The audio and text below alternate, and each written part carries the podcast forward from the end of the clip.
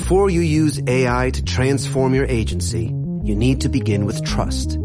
Introducing Watson X Governance.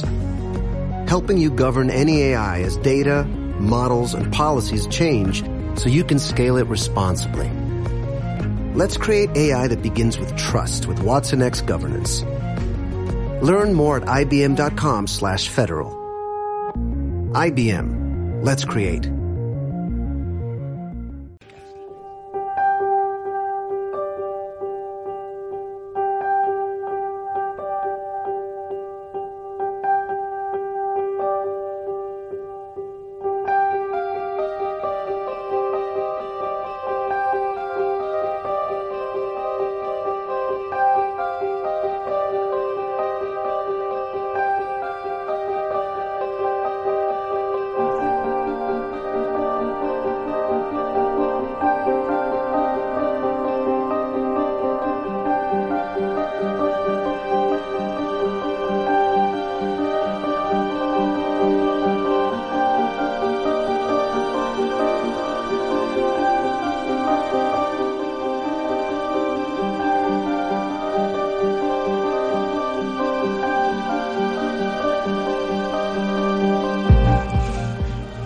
Buenas noches, bienvenidos al programa 99, ya falta uno para el 100, Uy. 99 de Misterios en Viernes, 99 semanas ininterrumpidas dando caña al misterio en directo en Radio Vallecas en la 107.5 y si estáis un poquito más arriba con el frío que hace al norte en Vitoria Gasteiz en Radio Siberia en la 91.8 lo que hemos dicho, 99 semanas, somos supervivientes.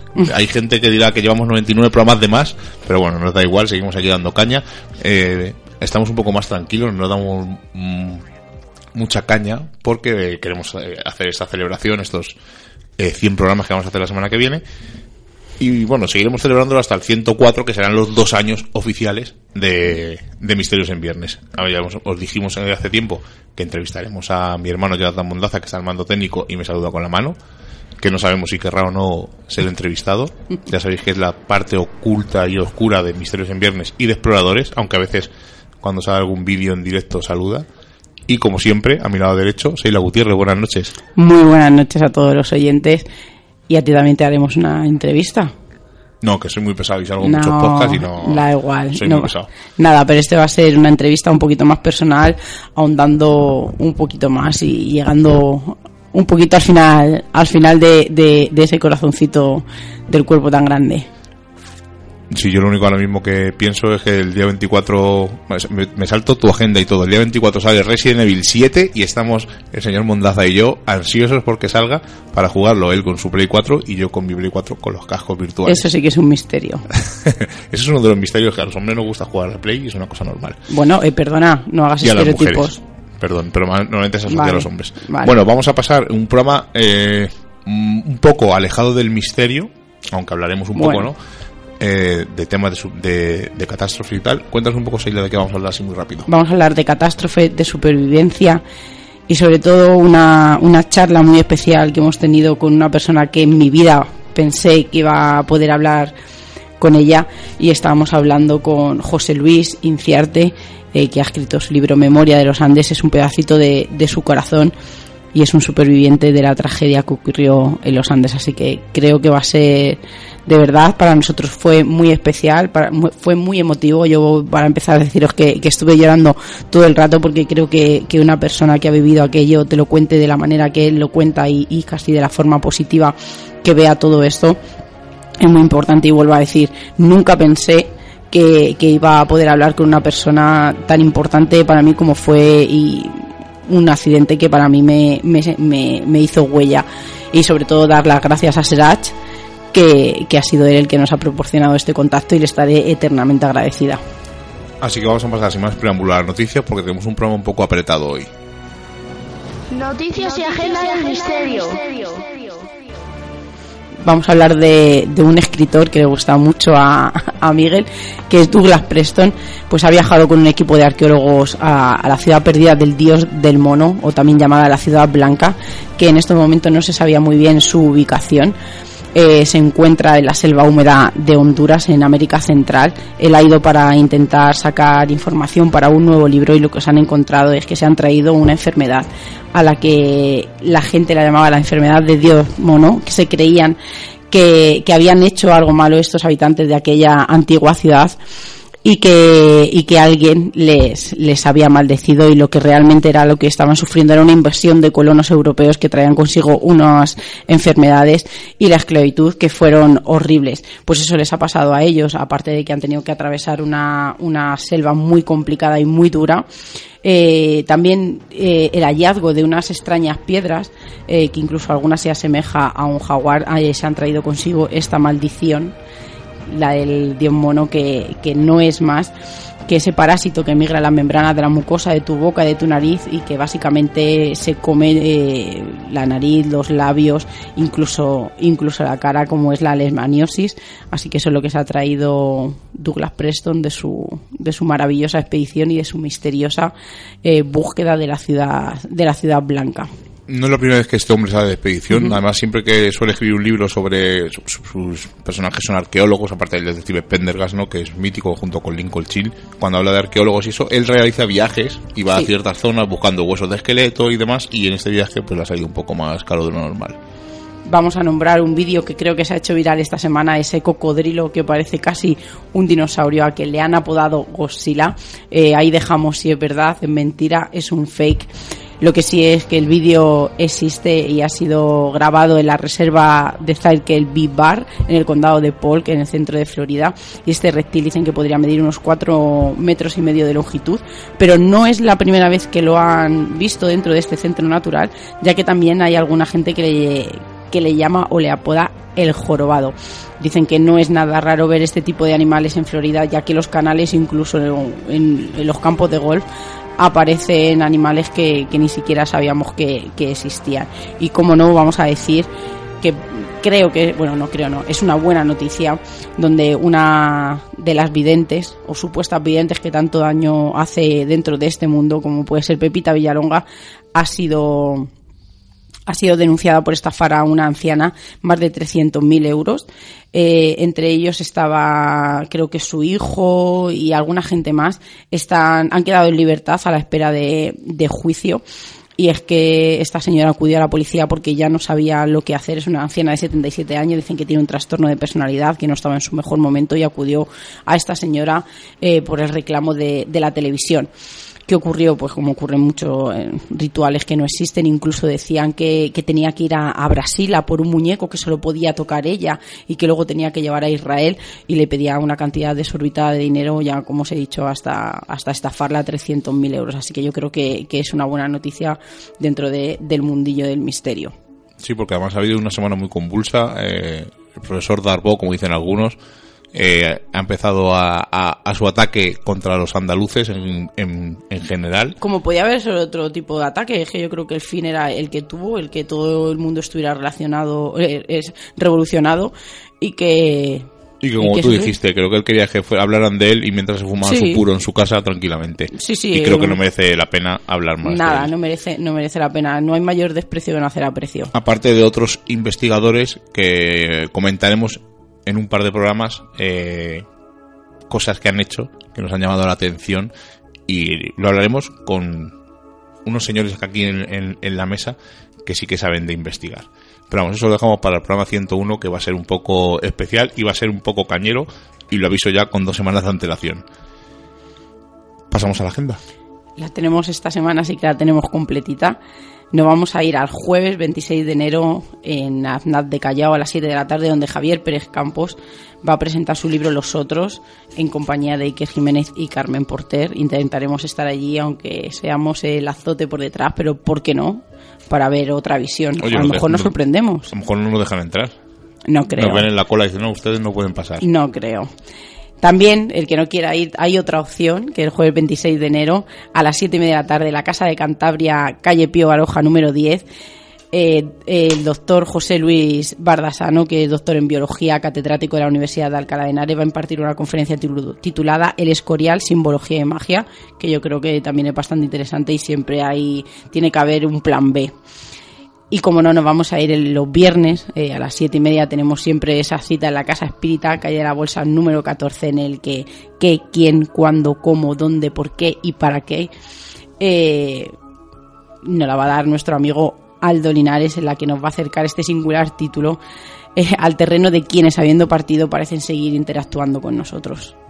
Y mañana en el Pardo creo que hay una charla sobre parecido a las sincronicidades, coincidencias y demás temas de este mundillo de las coincidencias que nos gustan.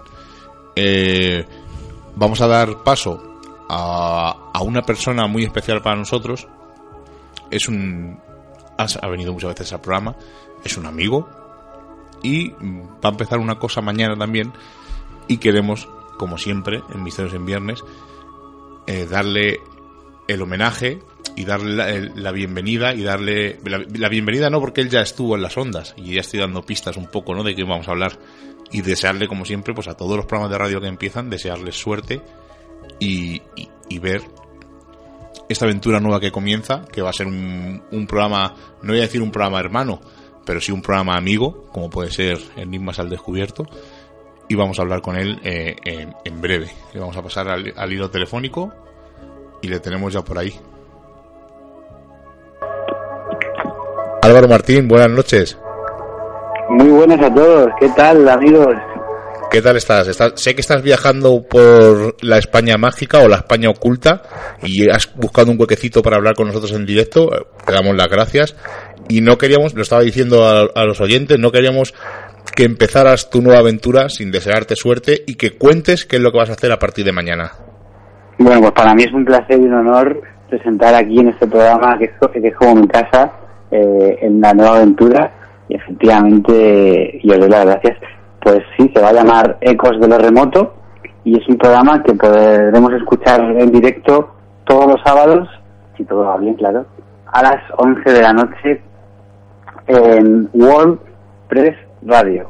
Se va a llamar así la emisora y es una emisora online que, bueno, se puede coger, por ejemplo, en su página web o por la aplicación de TuneIn Radio esta eh, pues también la pueden, la pueden sintonizar de alguna manera. ¿Y qué se va a tratar? Pues lo que nos gusta, ¿no? Eh, vosotros vais a estar, estáis invitados desde ya, por supuesto, buscaremos un tema chulo y se va a tratar el misterio puro y duro, con un poquito de reflexión, no contar el frío dato de en tal fecha pasó tal cosa, sino ponerle un poco de alma, ponerle un poco de corazón y poder también un poco de cabeza para que la gente pueda en su casa también pues pensar libremente si le parece veraz o no un caso, si le parece que con las pruebas que aportamos pues puede creer en un más allá, por ejemplo. Eh, y bueno, irán pasando diferentes invitados y, a veces simplemente lo haremos eh, mi compañero Israel y yo, el programa, eh, mano a mano, y hablando de esos temas que tanto nos gustan. ¿Empiezas, ¿Empiezas ya mañana? Mañana empezamos con eh, Pablo Villarrubia y su libro Rumbo a lo desconocido, donde le vamos a preguntar un montón de cosas sobre esas tribus perdidas, sobre esas sociedades antiguas y sus pinturas rupestres, sus petroglifos, todos esos misterios que nos, nos llegan ya, pues eso, como el propio programa, como son ecos de lo remoto, ecos de lo más antiguo, y no sabemos interpretarlas, pero que tienen ese mensaje oculto a veces, pues por ejemplo, de figuras extrañas pintadas en las paredes o de lugares sagrados que hoy ya han perdido todo significado. Pues haremos un viaje a diferentes sitios del mundo. Sí, efectivamente, mañana sábado 21 a las 11 ya podrán escucharlo y después pues subiremos también el podcast por si alguno no pudo, eh, por, por cuestión de agenda, eh, escucharlo en directo para que lo escuchen cuando quieran. Álvaro, me parece muy mal que hagas ese en ese horario porque nos vas a pillar casi siempre por ahí explorando el misterio, pero como me gusta el nombre, me encanta la palabra eco, ya te ya te lo he comentado y como me gustan esas cualidades y esos adjetivos que has puesto y te falta uno que es el que más te te define a ti, que es el de ilusión y sé que cada programa lo vas a hacer con el corazón y con la ilusión que te define como como persona. Así que de verdad muchísima muchísima suerte que como siempre dice Miguel no no la necesitas porque sé que que, esto va a ser largo, duradero y, va a salir adelante. Así que de verdad, enhorabuena y mañana mucha, mucha suerte y pocos, pocos nervios. Pues ya con lo que has dicho ya me deja desarmado. Pues efectivamente, eh, primero, pues muchísimas gracias. Segundo, me, parece genial que estéis explorando cuando el programa esté en directo porque a veces me gustaría, y desde aquí lo lanzo ya, pues llamaros durante una de esas exploraciones y que me contéis qué está pasando en X sitio, que es la magia de la radio, poder transportarse de repente a un lugar con historia, un lugar abandonado, si hay cobertura, que en algunos no hay, ya lo sé, y que me contéis, pues si no ha pasado nada, pues no ha pasado nada. Que ha pasado algo, que tenéis esa suerte, porque casi nunca pasa, como vosotros bien sabéis y bien decís, pues simplemente pues contarme que, cómo se vive en primera persona y hacer un poco de enviados especiales. Eh, creo que va a ser interesante. Eso está hecho y lo, lo, he dicho antes sin que me oyeras y lo digo ahora para que me oigas, eh, he dicho que es un programa amigo, un programa y nos gusta desear suerte a todos los programas de radio que empiezan. Tú has vuelto a las ondas, has vuelto a tu casa, ya estuviste casi tres años con Leyenda Cósmica, has vuelto a las ondas, has vuelto a tu casa y un programa amigo al que no hay que desearle suerte porque la va a tener y esta sigue siendo tu casa y puede venir a Misterios en Viernes cuando tú quieras, Álvaro. Pues estoy deseando volver y efectivamente, programas amigos que son los que hacen falta, programas que no se pongan zancadillas sino que se ayuden y, se escuchen y se quieran mutuamente. Así que pues un placer y espero estar pronto por allí, pues en los micrófonos de Radio Vallecas. Bueno, Álvaro, pues te dejamos recorriendo esa España misteriosa y remota y nos vemos en breve. Un abrazo, amigo. Un abrazo para todos. Y una cosa que quiero contar en la agenda muy rápida, eh, lo leí ayer en Facebook y me pareció eh, triste, ¿no? El programa Misterios y Leyendas de Raúl Andrés creo que mañana es su último programa y pues es una pena, ¿no? Que un programa de radio ¿eh? Eh, deje por la situación que lo ha dejado, que no lo voy a decir, cada uno si lo quiere ver en el Facebook que lo mire y pues me apena, no hemos llegado a hablar nunca con él, pero me apena que un programa de radio, un compañero de las ondas, eh, tenga que dejar su programa y es un poco, un poco triste.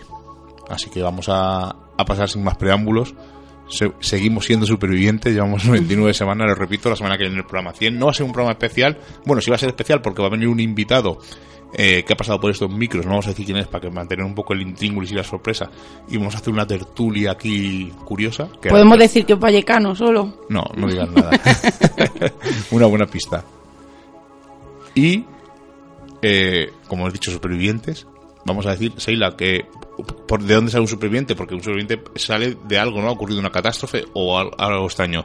Cuéntanos un poco qué es una catástrofe y Vamos a definir un poquito catástrofe que viene del latín y este deriva de un vocablo griego que significa destruir o abatir y el término de, el término de catástrofe se refiere a un suceso fatídico que altera el orden regular de las cosas. ¿Qué tipos de catástrofes existen? Tenemos las naturales, que cuando es provocado por la misma naturaleza, un tsunami, un desbordamiento de un río, eh, tenemos eh, lluvias torrenciales, ahí podemos eh, podríamos meter, pues imaginaros, podemos meter Pompeya como, como o, los tsunamis que, que, se llevan consigo un montón de, miles de, de, personas. Tenemos los tecnológicos, que puede ser derrames químicos, accidental, accidentes industriales, accidentes de, de tránsitos, que aquí podemos teníamos en Galicia cuando cuando pasó ¿no? el chapapote creo que es uno de los más claros que, tenemos aquí o puede ser descarrilamientos y luego también los provocados por el ser humano que evidentemente tenemos los bélicos donde entraría la primera y la segunda guerra mundial todas las guerras que, que hemos sufrido la guerra civil las cruzadas bombardeos atómicos como Hiroshima y Nagasaki y luego tenemos también antropogénicos que son aquellos desastres que son generados por el hombre como incendios, algunas inundaciones, algunas, algunos tecnológicos.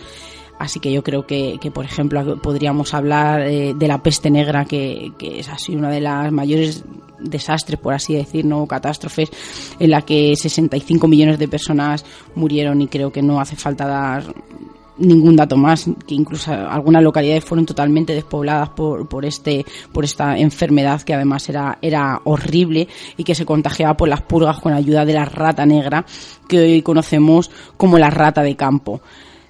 Dicen que a causa de esta despoblación los europeos nos hicimos supervivientes y que hemos llegado a ser los mayores consumidores de carne incluso después de todo lo que, lo que había pasado. Y también tenemos eh, podemos hablar perfectamente de, terremotos, podríamos decir, hablamos, perdón, del gran terremoto de Chile, que, ocurrió un 22 de mayo de 1960 en el que ha sido el mayor registrado en la historia de la humanidad y junto a este terremoto principal se registraron una serie de movimientos telúricos de importancia que incluso afectaron a gran parte del sur de Chile y fue percibido eh, por diferentes partes del planeta, incluso del Pacífico, Hawái, Japón.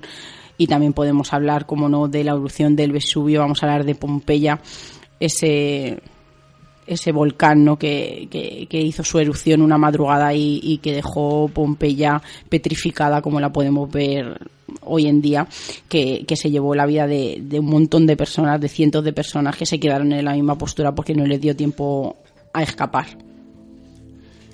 Y hemos dicho que supervivientes porque han sobrevivido a una catástrofe y vamos a hablar de unos poquitos, hemos seleccionado unos poquitos Casi todos son de accidentes aéreos, porque me parece muy curioso y como, vamos a hablar con José Luis, que fue un sobreviviente, un superviviente del accidente de los Andes, pues he querido seleccionar sobre todo de accidentes aéreos. Y voy a hablar, nada, de cuatro o cinco. Uno muy curioso, eh, Cecilia Cichán, tenía cuatro años cuando su avión el avión donde viajaba se estrelló, al oeste de Detroit en agosto de 1987 y de los 155 pasajeros que iban a bordo, solo sobrevivió ella. Los equipos de rescate cuando la encontraron la vieron sentada en su asiento, a varios metros de donde había, se había estrellado el avión, cerca de los cuerpos de su madre, de su padre y de su hermano de 6 años. Los investigadores no encontraron ninguna explicación por qué ella había sobrevivido y el resto había muerto y eh, como cursa curiosa, después de superar el trauma y después de muchos años, eh, esta chica decidió, decidió hacerse psicóloga para ayudar a, la gente. Otro caso, este lo podéis haber leído en libros como el de Casualidades Imposibles o Más Casualidades Imposibles de José Quijarro. Es el caso de una azafata serbia que cayó, eh, iba, iba volando en un avión, el avión se desintegró literalmente y cayó unos 10.000 metros de altura sin paracaídas y lo curioso es que sobrevivió. Solamente se rompió eh, algunos huesos y sobrevivió. 10.000 metros de caída. Creo que pueden ser casi, casi, no sé si llegan, pero unos 3 minutos eh, de caída libre sin paracaídas. Lo que pensaría esa chica ya sería otra superviviente, otra chica, el 24 de diciembre de 1971, un avión con 93 pasajeros a bordo, de los que murieron todos salvo esta chica, que tenía 17 años, salió despedida de su, de su del avión junto con el asiento y cayó encima de, unos, de unas copas de los árboles, justo en la zona del Amazonas. la copa de los árboles amortiguó la caída y ella sobrevivió. Eh, cuando despertó, porque estaba inconsciente, estaba ya en tierra, ya había caído desde los árboles y estaba sentada en la butaca en mitad de la selva. Estuvo vagando durante nueve días hasta que fue encontrada por unos campesinos que pudieron rescatarla y contar lo que había ocurrido. Un caso que ha dicho Seila, el caso de Hiroshima y Nagasaki. Todos sabemos lo que ocurrió. Eh, hay, en teoría, y esto es un dato que hay que mirarlo bien, eh, dicen que había ocho personas solamente en los dos sitios y se les llama a los ocho afortunados. Esto no es cierto del todo. Eh, pueden, se calcula que puede haber incluso hasta unas 150 personas. Lo que pasa es que por falta de registro por parte del gobierno no se puede confirmar y los únicos que están confirmados solamente son estos ocho casos de ocho personas que sobrevivieron a las dos bombas que cayeron en Hiroshima y Nagasaki. Uno de estos señores se llama Yamaguchi, que es uno de los más conocidos, y el destino quiso que el día 6 de agosto estuviera justamente a 2 kilómetros de la zona cero, o sea, de donde cayó de la bomba de Hiroshima, y estaba por un viaje de negocios. Este hombre se recuperó y lo que hizo fue, eh, o sea, no tuvo casi heridas, y lo que hizo antes de ir al hospital, cuando a los dos días, fue a su trabajo a decirles, oye, lo, me ha ocurrido esto y, y no he podido hacer mi labor lo curioso es que este hombre fue justo el 9 de agosto donde estaba a 3 kilómetros de la explosión de la segunda bomba. Dicen que es una de las personas más afortunadas del mundo, pero vamos, como vemos, eh, hay hasta 8 afortunados, incluso puede haber más, que lo que hemos comentado. Y podríamos comentar más casos de algún eh, pasajero que ha sobrevivido. Hay un, hombre que se llama James Polenkai, que se estrelló en agosto del 2006 con 51 pasajeros a bordo. Murieron todos, menos este hombre que fue encontrado por los miembros del, eh, del aeropuerto de Bluegrass, en Kentucky. Este hombre estaba mal herido y solamente le cortaron una pierna, sufrió un poco de daños cerebrales, pero se recuperó y ahora mismo es una de las personas que lo puede contar. Y yo creo que ya vamos a dar paso a, a la entrevista, vamos a hablar con, con José Luis. Pero antes de hablar con José Luis, cuéntanos un poco, Seila, lo que ocurrió en los Andes, aunque luego lo comentamos un poquito, pero cuéntanos qué ocurrió en los Andes. Era 12 de octubre de 1972 y un avión que pertenecía a la Fuerza Aérea Uruguaya partió del Aeropuerto Internacional de Carrasco que transportaba al equipo de rugby del club de alumnos del Colegio Estela Maris de Montevideo. Este viaje no comenzó muy bien. Eh, había algunos signos, diría algunos, presagios de que aquello iba a acabar mal. Y es que el mal tiempo les obligó a detenerse en el aeropuerto del Plumerillo, en la ciudad de Mendoza, donde pasaron la noche y al día siguiente eh, ese frente nuboso y esa niebla persistía, pero decidieron emprender el viaje de nuevo. Dicen que, que el Fairchild descendió que se metió en esta niebla espesa y cuando tenía que virar, viró unos minutos antes de lo que lo debía de haber hecho.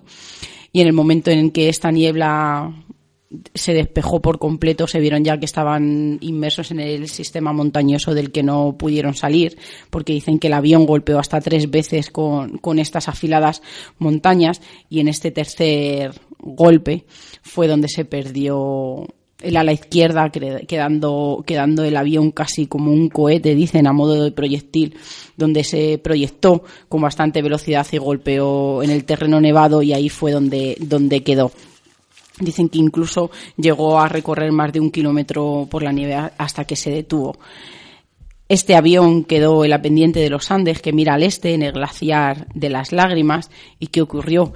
Eh, después de, me imagino, de toda esa situación de pánico, de ese rato de no saber qué, lo, qué los había ocurrido, incluso de ver a gente que ya había fallecido, alguien creo que fue Marcelo Pérez, el capitán del equipo de rugby, donde organizó todo aquello para, para sacar a la gente ilesa y para poder organizar un poco a la gente que, que había heridos para poder pasar la noche que se les estaba viniendo encima. De las 45 personas que había en el avión, 13 murieron en el, en el accidente, se, se organizaron, eh, el tiempo era del peor que se podía, se podía tener. Incluso Roberto Canesa fabricó, empezaron a fabricar cosas como alambiques, guantes con los forros de, los asientos, algunas botas. Eh, incluso con plástico tintado de las ventanas y de otros sitios hicieron como una especie de gafas que todos tenemos en la retina, esas fotos que hay para que no les hiciera daño, daño el sol.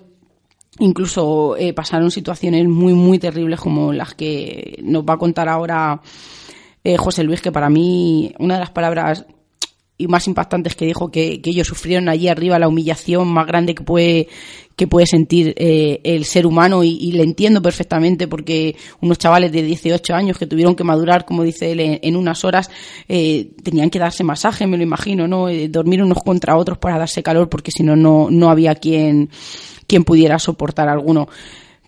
Eh, la tragedia se siguió cayendo sobre ellos porque la noche del 29 de octubre, 16 días después de, la caída, una luz eh, tapó completamente la parte del fuselaje donde ellos estaban durmiendo pudieron salir, algunos, algunos quedaron allí sin vida, pero dice que para él fue uno de los momentos más, más horrorosos, ¿no?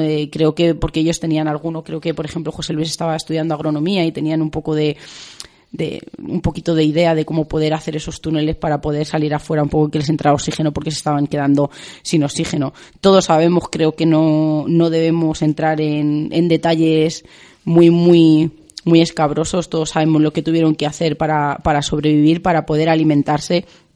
No hace falta volver volver a repetir y creo que no vamos no lo voy a hacer por respeto al señor con el que con el que hemos hablado porque fue una de las cosas más impactantes e importantes que tuvieron hacer que hacer y una de las decisiones más duras. Eh, él nombró una cosa que a mí me gustó que le hiciera que dijo que que creo que había dos mujeres y una de ellas eh, fue una de las últimas eh, fallecidas que se portó de verdad él lo dijo no como como más que ningún hombre tenía aquello más grande que ningún hombre y, creo que es de valer de, decir aquí estoy yo y, y qué deciros más que esta supervivencia duró 72 días tuvieron que decidir, ellos se enteraron también que fue un duro golpe para ellos de que las tareas de rescate se habían, habían terminado porque no los encontraban, porque era casi imposible decir dónde estaban, porque incluso cuando esos, esos amigos, esos, esos chavales decidieron que, que alguien tenía que, que, echarse a la montaña y, hacer algún camino, ir a, por ayuda, y así lo hicieron durante 12 días, hasta que encontraron a, a un cabrero, creo que había, un pastorcillo que había al otro lado del río que ellos no podían, no podían cruzar, que se equivocaron de camino, que en un sitio que podían haber estado mucho menos eh, tiraron para el otro contrario y tuvieron que casi rodear y tardaron muchísimo más, pero algo les estaba guiando como, como ellos bien dicen. Y le notificaron a este pastor que, que, que, eran los supervivientes del avión que se había caído y al día siguiente fueron a rescatarlos fueron incluso eh, esos rescatadores tuvieron que pasar la noche con ellos porque era imposible caída la noche ya casi caída la tarde poder poder rescatarlos. Y así estuvieron y sobrevivieron durante 72 días que, que imaginaros son son dos meses y medio casi en el que pasaron unas circunstancias muy muy duras en los que me parece increíble que, que José Luis saque lo bueno de todo eso y que, y que saque la, la parte humana que, que tuvieron que, y, y, cómo el cuerpo humano y cómo la, la mente puede llegar en, en, situaciones extremas a actuar como, como ellos actuaron. Así que yo creo que, y lo vuelvo a repetir, que ha sido de unas charlas de las más interesantes que he tenido en mi vida. Y voy a decir una cosa y ya damos paso a José Luis. Eh, no es eh, que José Luis nos va a contar lo que ha contado Seila, eh, si queréis escuchar de su propia voz lo que cuenta José Luis y cómo lo cuenta, eh, os recomiendo encarecidamente, lo dije hace tiempo, pero lo voy a recomendar, que os bajéis el programa de Enigmas al Descubierto de Sera García, donde habla con José Luis y él cuenta todo lo que vivió y todo lo que sufrió durante esos 72 días. Nosotros no hemos querido, hemos querido orientarlo un poquito más hacia el misterio, aunque eh, José Luis ha contado parte del misterio y parte un poco de las vivencias que tuvo. Yo lo vuelvo a decir, si queréis escuchar de su, de su propia voz, bajaos el programa de D-Box, al Descubierto. Es una de las personas, mm, iba a decir, es un abuelito entrañable. y lo es, y lo es. Ha pasado 44 años desde que tuvo este accidente y no lo ha olvidado. Vais a escucharle. Es una persona, eh, todo el rato que estuvimos escuchándole, estuvimos escuchándole con lágrimas en los ojos, a punto de llorar. Bueno, Seila en un momento de la entrevista lo escucharéis que se emociona. Y lo digo desde el principio y lo vuelvo a repetir. Gracias Serach, gracias Lola por conseguirnos hablar con este hombre. Y nunca pensaba que iba a poder hablar con alguien así y desde luego no es una entrevista relacionada con el misterio, pero desde luego es una de las entrevistas de las que estoy más orgulloso. Hace dos años, cuando empezamos esta aventura de misterios en viernes, eh, pensábamos que íbamos a hablar con gente muy importante, pero no pensábamos hablar con la persona que vamos a hablar esta noche. Es una persona, ha escrito un libro, se llama Memoria de los Andes, se puede conseguir en España, luego diremos la dirección y pondremos todo en la entrada del programa. Pero para mí es un honor y un auténtico placer hablar con José Luis Inciarte, uno de los supervivientes de la catástrofe de los Andes. Eh, lo primero, antes de todo, darle las gracias a Serad por conseguirnos este contacto y darte las buenas noches y la bienvenida a Misiones en Viernes. José Luis, buenas noches. Buenas noches y un placer estar en contacto con ustedes este, y tratar este, temas eh, que me son muy, muy allegados, algunos muy queridos, algunos muy duros, pero son temas que la vida te impone y que los tienes que enfrentar y tratarlos. Me hace bien hablar de ello y creo que a la gente que escucha le hace bien escucharme. Seila, cuéntanos un poco qué ocurrió en los, en los Andes y ya vamos hablando con José Luis poco a poco. Creo que no hace falta describir mucho lo que, lo que, como tú bien has dicho, fue una gran catástrofe. Nos vamos a ir a este accidente de avión de, de estos chavales, porque eran casi unos chavales. Había gente que, que, incluso no iba a haber cogido aquel avión y aquel día lo cogió, eh, como hemos hecho en la entradilla.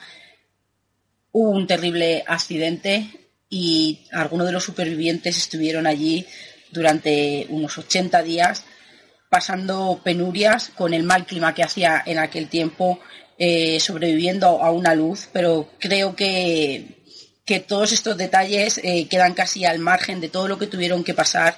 Y lo que queremos esta noche es eh, que nos cuenten qué es lo que qué pensaba en aquellas noches tan, tan frías cómo, cómo fue aquella piña que hicieron, el, tener que, apoyarse los unos a los otros sin entrar en, conflicto, que es muy, es muy difícil convivir con unas personas en una situación tan, tan al límite y hacer piña como ellos hicieron. Y, creo que, José Luis eh, es uno de, de los que aquella vez hizo esa piña tan grande y que lo que más me emociona de él es que sigue haciéndola y que sigue intentando sumar esos valores que muchas veces se pierden y en momentos tan delicados es cuando, cuando afloran y de verdad te das cuenta de que los pequeños detalles son los que cuentan y todas las tonterías que pensamos se, se quedan atrás porque en esos momentos ellos tuvieron que apoyarse unos a otros, tuvieron que tomar decisiones muy, muy duras, como, como quiero que, nos cuente cómo fue el tener que alimentarse de aquellos amigos que, que, habían fallecido, que no fue nada fácil.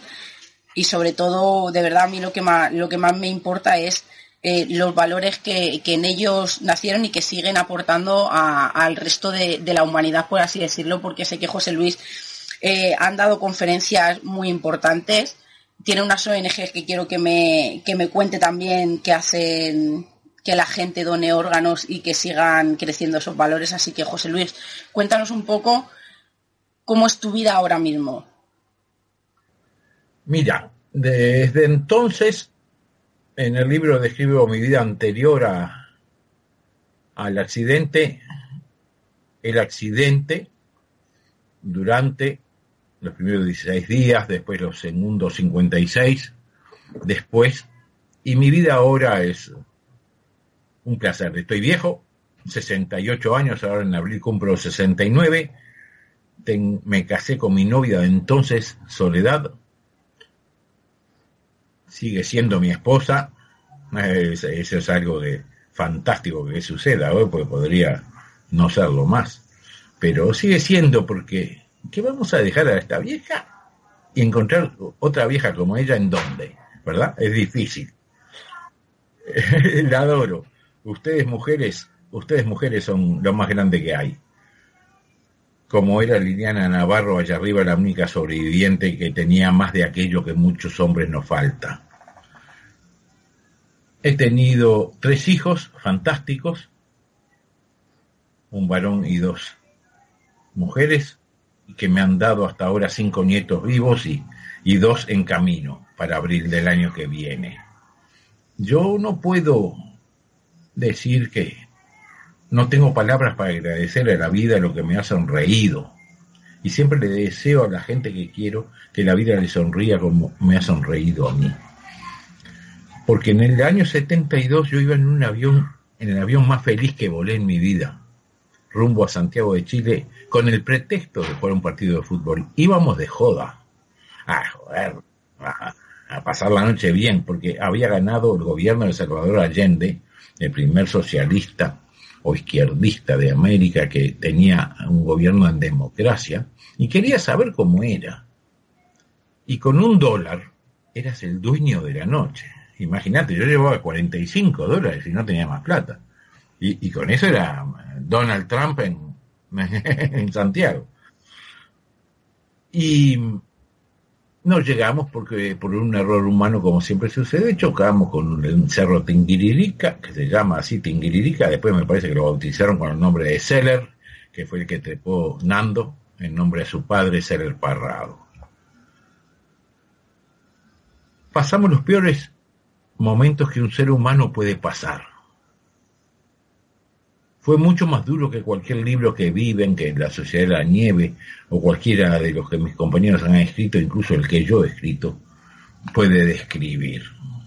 Fue la humillación llevada a ser más profundo de nivel, eh, en las más oscuras condiciones de ese pozo imposible de, de cubrir. Pero quedé admirado con la forma con la fuerza, con la dignidad y entereza con que el hombre es capaz de responder a esa humillación. Por eso mi libro trata de eh, reivindicar al hombre, exaltar su corazón, recordarle los valores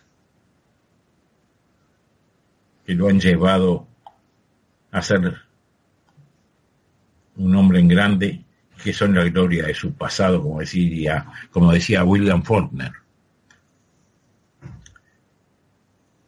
Y hoy, por ejemplo, que es 17 de, de enero, ¿verdad? Hoy es el cumpleaños de Roberto Canesa. Cumple 63 años, tenía 18, cumplió 19 cuando salió. Me parece que cumple 63. Y nos dijo, vengan a mi casa a, pasar en este fuselaje un buen momento esta noche. Nos contestó en un WhatsApp que tenemos en común. Y, y voy a ir a su casa a abrazarlo y decirle que le debo mi vida. Como a Nando Parrado, que va a estar también, que le debo mi vida. Como a todos los que vayan a ir y que no vayan. Como a todos los que murieron allá arriba, que les debo mi vida. Y cuando un hombre debe su vida a otro hombre o alguna mujer, como fue Liliana Navarro de Metol, este, creo que es el momento más sublime de la vida de un hombre agradecer. Y este libro que yo he escrito, que es todo verdad, pero se basa en la gratitud, en la gratitud hacia el hombre, a su comportamiento, su comportamiento en el amor, que va mucho más allá del sentimiento, sino en el comportamiento humano, ¿verdad? Porque yo nunca había visto antes muchachos de 18 años transformarse en hombres con H mayúscula, como sucedió allá arriba. Me cuidaron como si yo fuera importante para ellos. Me dieron calor y descubrí lo que es el calor humano en sentido literal. Y me dieron su cariño, su amor, y me ayudaron a llegar vivo el 22 de diciembre cuando aparecieron dos helicópteros que Nando Parrado y, y Roberto Canesa salieron a buscar y que Parrado se subió a uno de ellos para encontrarnos en esa inmensidad y nos encontró. Por eso digo que, sin restarle ni un mérito a la condición humana, puedo afirmar que Dios estuvo allí. El Dios mío es el católico, es Jesús, ¿verdad? El Dios tuyo, el de otro, puede ser cualquier otro. Pero que no estamos solos en este mundo, no lo estamos y gracias a Dios que no lo estamos. José Luis, ¿crees en el destino? ¿Crees que lo que os pasó eh, estaba marcado o pasó porque tuvo que pasar y no había manera de evitarlo? No, pasó por un error humano.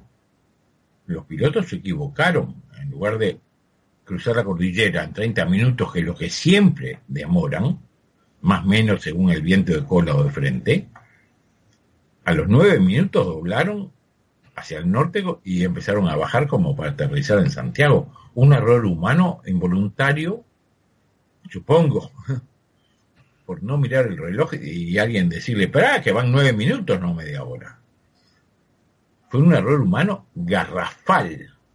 Yo me encuentro con la hija de uno de los pilotos y yo no puedo decirle que tu padre es el culpable. Pero mis amigos que me faltan mis amigos que extraño y que pudieron haber tenido una familia como la que tuve yo, no están por un error humano. Entonces, pensemos antes de cometer los errores, como podemos cometerlo tú en tu profesión, yo en, en la mía. Pensemos antes de cometer errores humanos. Si de algo de lo que nosotros hagamos depende la vida del otro, ¿verdad? Muchas veces no nos importa. La prueba está en el mundo, ¿verdad? Esos asesinatos que se producen muy cerca de donde ustedes están, en Francia, Bélgica, Italia, etcétera, este, sin ton ni son, sin, sin ningún sentido de matar gente, ¿por qué, ¿por qué se dan? Entonces uno se pone un, un poco este, reaccionario, que no lo es, al contrario de todo lo reaccionario, pero hay gente que, que no sé qué. Yo como católico pienso que todo enemigo hay que transformarlo en amigo, pero hay, enemigos que son intransformables, ¿verdad? Y entonces, más vale que no existan. Porque uno le da rabia que se muera gente que nada tenía que ver, como los de nuestro avión. Y hoy se muere gente, se caen aviones, como el nuestro, todos los días, y no pasa nada, no deja de ser de una noticia más. Enseguida pasa que el Barcelona, este, Suárez hizo 121 goles en, ciento, en 120 partidos, 122 goles en 120 partidos, que Cavani hizo en el PSG, que Messi, y que todos los españoles que son el, el mejor fútbol del mundo, este, han hecho el mejor fútbol. Pero es fútbol, pero después hay otras cosas que no son fútbol, son cosas importantes. Y quiero con esto llegar al final de que Dios existe para los creyentes, para los no creyentes, para los agnósticos, para los ateos. Hay algo superior a nosotros que nos guía. Por algo, algunos agnósticos y no creyentes siguen viviendo y creyendo en algo. Pues te dicen, yo creo en algo, pero no en el Dios tuyo. ¿eh? No pongas la Virgen María en la aduana de Oribe, como dicen acá, que queremos ponerla frente al río de la Plata. Y hay algunos agnósticos que no quieren.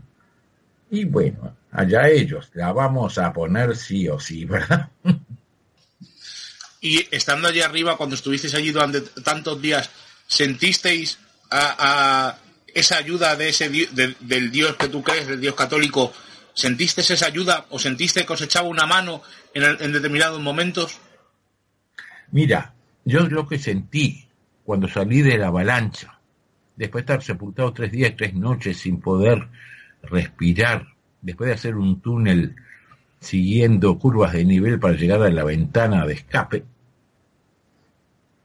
que fue una obra de ingeniería, sentí cuando salí afuera que todo estaba blanco inmaculado, el avión no estaba, la mugre que habíamos hecho no estaba, era todo limpio e inmaculado, y sentí la presencia de Jesús, aquel que nació en Nazaret, vivió en Jerusalén, murió crucificado. Y se expresaba a través de mis amigos.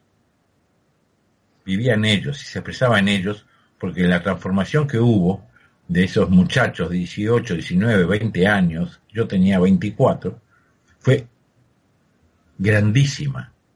Se transformaron en algo que nunca había visto. Se me presentó el hombre como nunca lo había visto antes.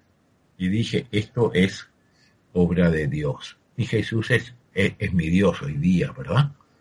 ¿Eh? A través. Y lo representa el Papa Francisco, que a pesar de ser un porteño, eh, es de los más grandes que hay. ¿verdad? No es Messi el más grande, es, Francisco, por supuesto. Y, y se me presentó. No le estreché la mano ni lo abracé, pero sé que llamó a los helicópteros y le dijo a Parrado y al comandante del helicóptero donde iba Parrado dónde estábamos. Por eso en el libro hay una pintura donde está Jesús arriba del fuselaje con auriculares, con una copa en la izquierda, con una hostia en la derecha, dándole eh, las coordenadas al helicóptero para que llegue. Que existe, existe. No es que yo crea, lo sé. es muy complicado la situación que tuvisteis en aquel momento, pero me gustaría que me contaras quién fue y, quién decidió en un momento dado decir, oye, tenemos que movilizarnos porque si no en dos días eh, ya no vamos a estar aquí, tenemos que hacer algo, lo que sea. ¿Quién fue quien dio ese primer paso y el, organizar todo aquello, eh, eh, ese chip, quién activó ese chip de decir, oye, vamos a movernos que si no, de verdad que, no salimos de esta. No, desde el primer momento movernos fue eh, importantísimo, todo lo decidimos. Yo creo que hubo varios líderes. El principal líder y durante los 72 días fue Roberto Canesa, muchacho de 18 años que cumplió años en enero. Hoy, hoy cumpleaños, 17. Ese nos dio a todos nosotros porque tenía una fuerza arrolladora, era un tanque Panzer. Arrollaba todo, grosero, maleducado. Tenías ganas de mandarlo a la putísima madre que le recontra mil parió, pero tenía mucha fuerza, mucha fuerza como la sigue teniendo hoy.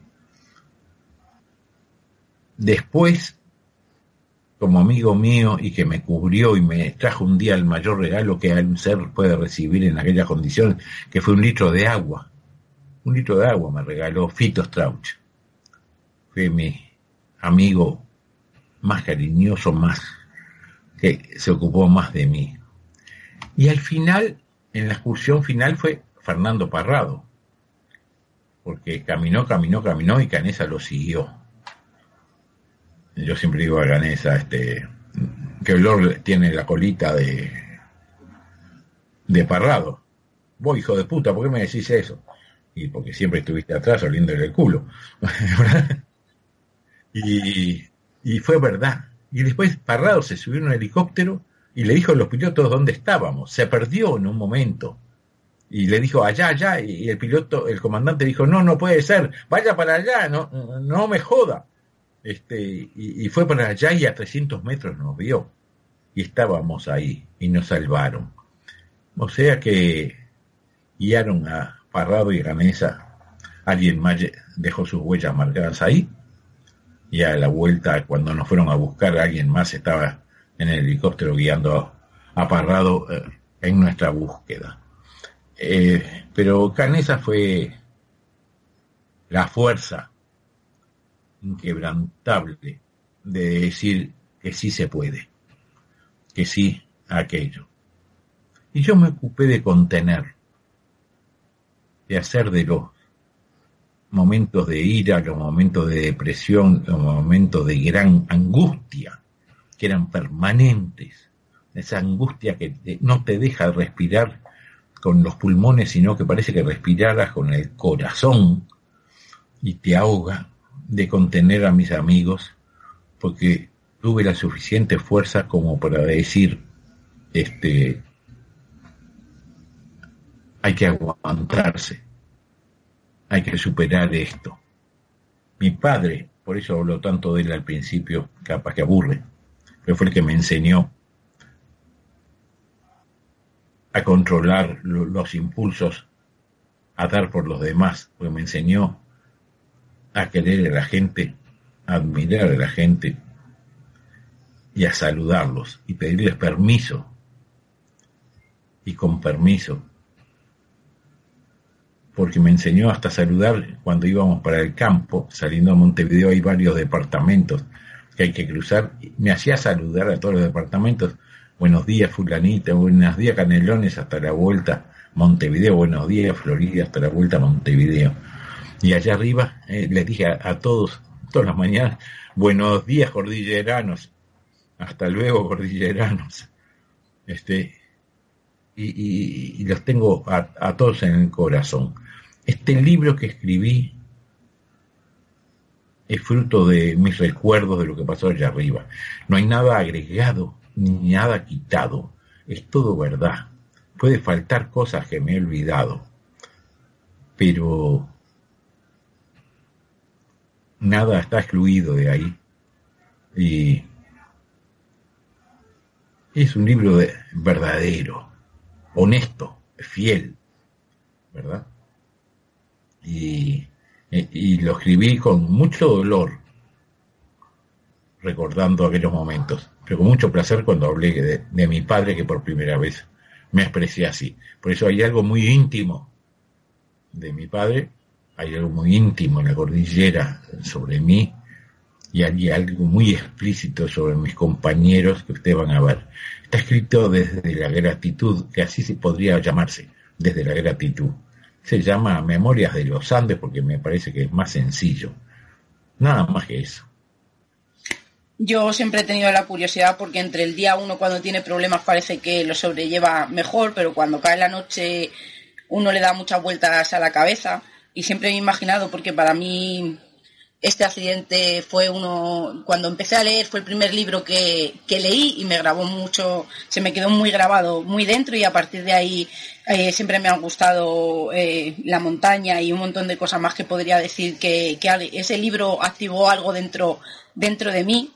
Y siempre he pensado eh, qué pensaríais por la noche cuando estabais abrazados unos a otros para, para daros calor. En esos momentos que casi uno tira la toalla, esas noches tan duras que pasaste, yo siempre, siempre he querido preguntar y, creí que nunca lo iba a poder hacer. ¿Qué pensabais por las noches cuando cada uno dormía o intentaba dormir sabiendo que, que, el futuro era muy incierto y que al día siguiente no sabíais lo que os iba a ocurrir? Diría Parrado, las noches fue lo peor que me pasó. Eran eternas de largas, como fue la primera noche, que no terminaba nunca. Las horas eran siglos pero posteriormente para mí las noches fueron lo más cercano a la vida anterior. Pues de noche tú no veías, pero veías la luna, que era la misma que yo veía en Montevideo, que vivía frente al río de la Plata, frente al mar, y veía esa misma luna, y sabía que mi madre la estaba viendo, mi novia Soledad la estaba viendo. Y era lo más parecido a mi vida anterior. En esas noches, a veces las nubes más pesadas, a veces las nubes más livianas, se movían de un lado para otro y formaban este, figuras extrañas o muy conocidas. No sé, no sé definirte bien, pero creo que las noches era donde yo intimaba con mi instinto y adquiría con él una súbita amistad que nunca antes había tenido. Y lograba llegar, a pesar de pensar que no llegaría a un nuevo amanecer, aparecía el nuevo amanecer y yo le agradecía mi instinto ¿eh? que había un nuevo amanecer.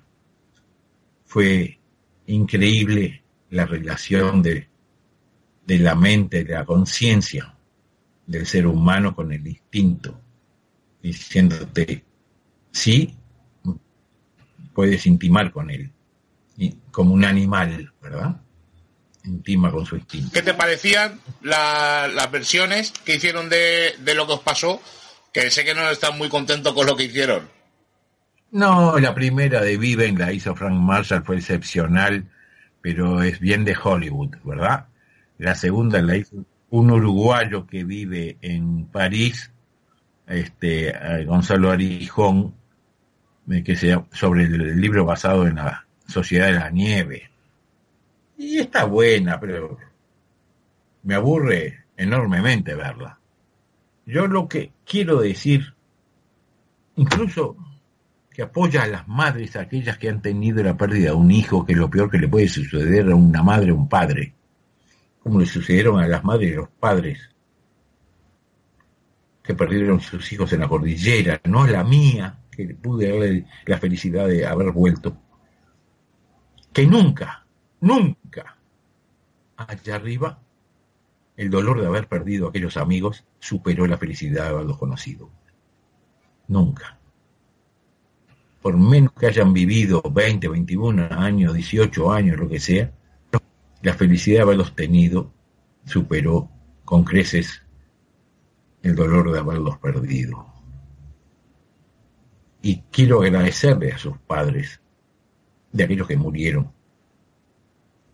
Quiero agradecerle a los padres de aquellos que vivieron y me ayudaron entre ambos, muertos y vivos, a llegar vivo el 22 de diciembre y a poderme encontrar con mi familia, formar una, la mía propia, que es lo que más quería, y lo he hecho y tener ahora los hijos, los nietos. Entonces agradezco, este libro se debería llamar desde la gratitud y no memoria de los Andes, pero es una memoria en gratitud hacia los padres, hacia los hijos y hacia el Espíritu Santo también, ¿eh? que no sabemos dónde está y dónde vive, pero sé que se, que se llena el alma con él. Y cuéntanos para terminar qué es lo que haces en la actualidad. Sé que haces conferencias sobre la condición humana y tienes una ONG. Cuéntanos un poco para que la gente sepa lo que haces ahora mismo. Sí, eh, eh, doy charlas por todas partes del mundo. Tengo una, tenía una fundación Viven, que ya no la tengo más porque eh, se encargaba, su principal rol era donación de órganos, hasta que el gobierno de mi país, después de varias campañas hechas por la fundación, decidió que el uruguayo que nace es donante y tiene que expresar lo contrario, al revés de lo que era antes, ¿verdad? O sea, son todos donantes y ha aumentado muchísimo la donación de órganos y la salvación de gente joven. Entonces no está más la fundación Viven, porque además este, me quedé solo bancando la fundación porque mis compañeros de la cordillera no me no colaboraron conmigo. Porque son así, ¿verdad? Son seres humanos. Y mm, lo que hago es pintar en un taller que se llama Cruz del Sur, eh, www.cruzdelsur.com y expresar a través de la pintura cantidad de cosas. Y nada más me dedico a malcriar nietos, a hacer lo que los padres no quieren que yo haga, pero si los eh, lo para eso estamos, ¿verdad? Para eso estamos, sí señora. Y, y, y, me dedico a eso. Hoy estoy en Montevideo, ayer me vine de Punta del Este, donde estuve con ellos 20 días y igual, y siempre con mi señora Soledad, que es la más dulce de las compañías que he tenido, y es la persona que más respeto, quiero y que me ha hecho tanto bien. Me ha dado tres hijos y de ahí salieron los cinco nietos y, y dos más y dos más que vienen. A mis amigos de la cordillera, que esta noche me juntaré con algunos en casa de Canesa, es su cumpleaños número 63, me parece. A los amigos que no volvieron, a sus parientes y en general a todos ustedes, porque a través de esta historia he conocido gente como Serachi, como ustedes, a los cuales les digo muchas gracias por haberlos conocido, muchas gracias por estar presentes y muchas gracias por haberme brindado su amistad su cariño y tantas cosas que yo no me creo merecedor. Muchas gracias, ustedes dos. No, gracias a ti por este ratito tan bueno que de, contarnos tus vivencias. Una pregunta eh, ya fuera de todo. ¿Te gustaría, añoras esos días de estar con tus compañeros, no por las calamidades que pasaste, sino por el compañerismo, ¿no? Por lo que tú has dicho, por ver cómo se transforman en hombres. ¿Añoras esos días de la cordillera? Cuando tú quieres estar en contacto con, con la gracia, estar en un estado de gracia, tendría que volver a la cordillera como lo hice siete veces y, encontré ese estado de gracia. Hoy no lo encuentro más acá, pero esta noche me encuentro con mis amigos y a pesar de que algunos me sacan de quicio porque son unos cagadas, son mis compañeros que me dieron la vida. Entonces los amo, los quiero. Pero es así. No, volver a la, montaña ya no, ya volví siete veces. Y me ha dolido, me ha dolido. Texas allá encuentro el estado de gracia, pero el dolor, el dolor de haberlos perdido no supera el día de haberlos conocido, pero vuelve a sentirse y a, estrujarte la boca del estómago. Yo siempre digo que a los amigos se les quieren más por sus defectos que por sus virtudes, que por eso son tus verdaderos amigos. Y hoy os vais a reunir esta noche, pero el día que ya no estéis aquí y estéis todos ahí arriba o donde vayamos, creo que la primera vez que os juntéis todos va a ser un momento muy, muy, muy especial en el que ahí os vais a terminar todos de unir ese poquito que, que, os faltaba y que vais a estar juntos para siempre y decirte que muchísimas gracias, que la gratitud es nuestra de poder hablar un, ratito contigo, que lo vuelvo a repetir, que nunca pensé que lo iba a hacer y de verdad muchísimas gracias. que se emociona. Que, se emociona. Espero yo emocionarme cuando te dé un abrazo grande porque voy a ir por allá a presentar el libro en la Feria del Libro seguramente, eh, de acuerdo con como quedamos con Serach, y me gustaría darle un abrazo grande a ustedes dos, que ya le digo que los quiero mucho. Pues será un placer verte y abrazarte y, charlar y tomarnos un whisky juntos. Hombre. Y no por esta de forma virtual, sino en persona, que es lo que, lo que merece la pena. Es que con gente de verdad se encuentra muy poco, muy poco, muy poquitos días en tu vida. Y yo creo que uno de estos es, hoy y espero que, que haya muchos más. Muchas gracias a ustedes. Y capaz que no un whisky, capaz que dos. Muchísimas gracias. un abrazo muy grande, de verdad. Un abrazo de corazón. Un abrazo grande. Y habéis visto que, se, que Seida se emociona y está otra vez emocionada ahora mismo, está a punto de llorar. Hemos dejado este cacho de despedida, que ya era fuera de la entrevista, pero lo quería meter para que veáis qué persona más campechana, más buena persona, más, mm, más entrañable y vamos a decir dos cosas. Nos hemos pasado ya cinco minutos, hoy nos pasamos diez, pero hacía mucho que no nos pasamos. Y como no tenemos a nadie detrás, bueno, pues no, pasa nada. Y Radio Vallecas no lo permite, como siempre. Eh, dos cosas muy rápidas. Una, eh, y esto sí que lo podemos decir y lo podemos afirmar, y Serach está detrás y lo puede decir.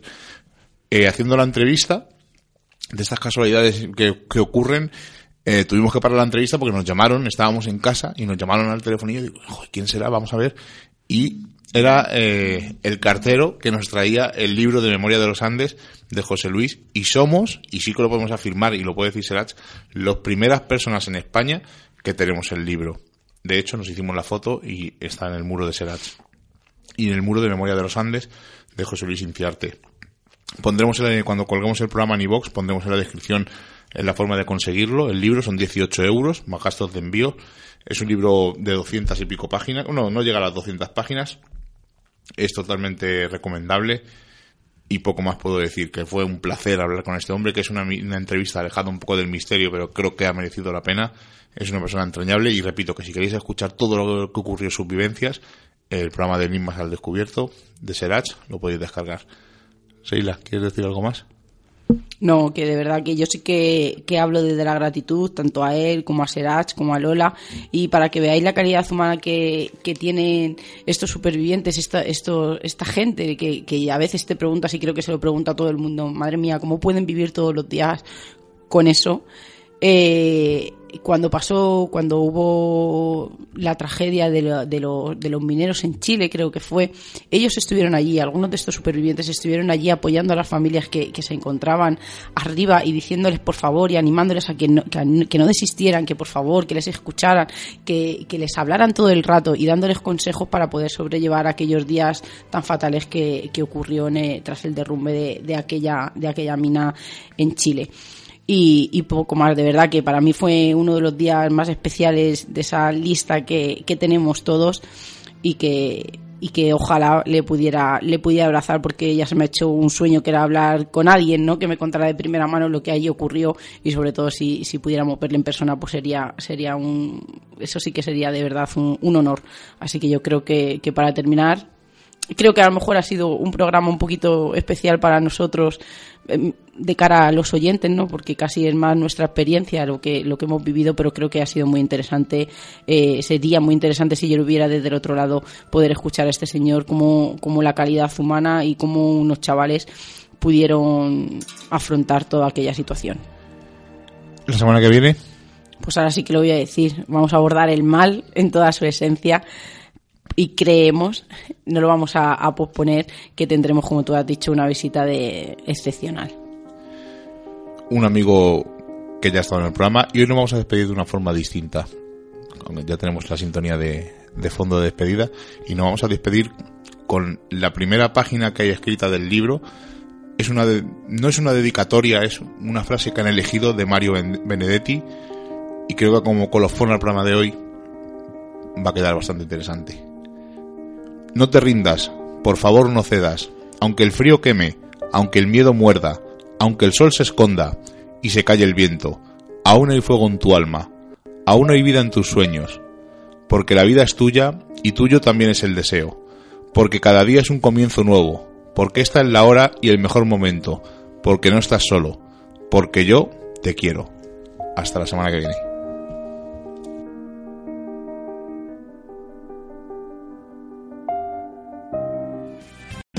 O'Reilly Auto Parts puede ayudarte a encontrar un taller mecánico cerca de ti. Para más información, llama a tu tienda O'Reilly Auto Parts o visita oreillyauto.com.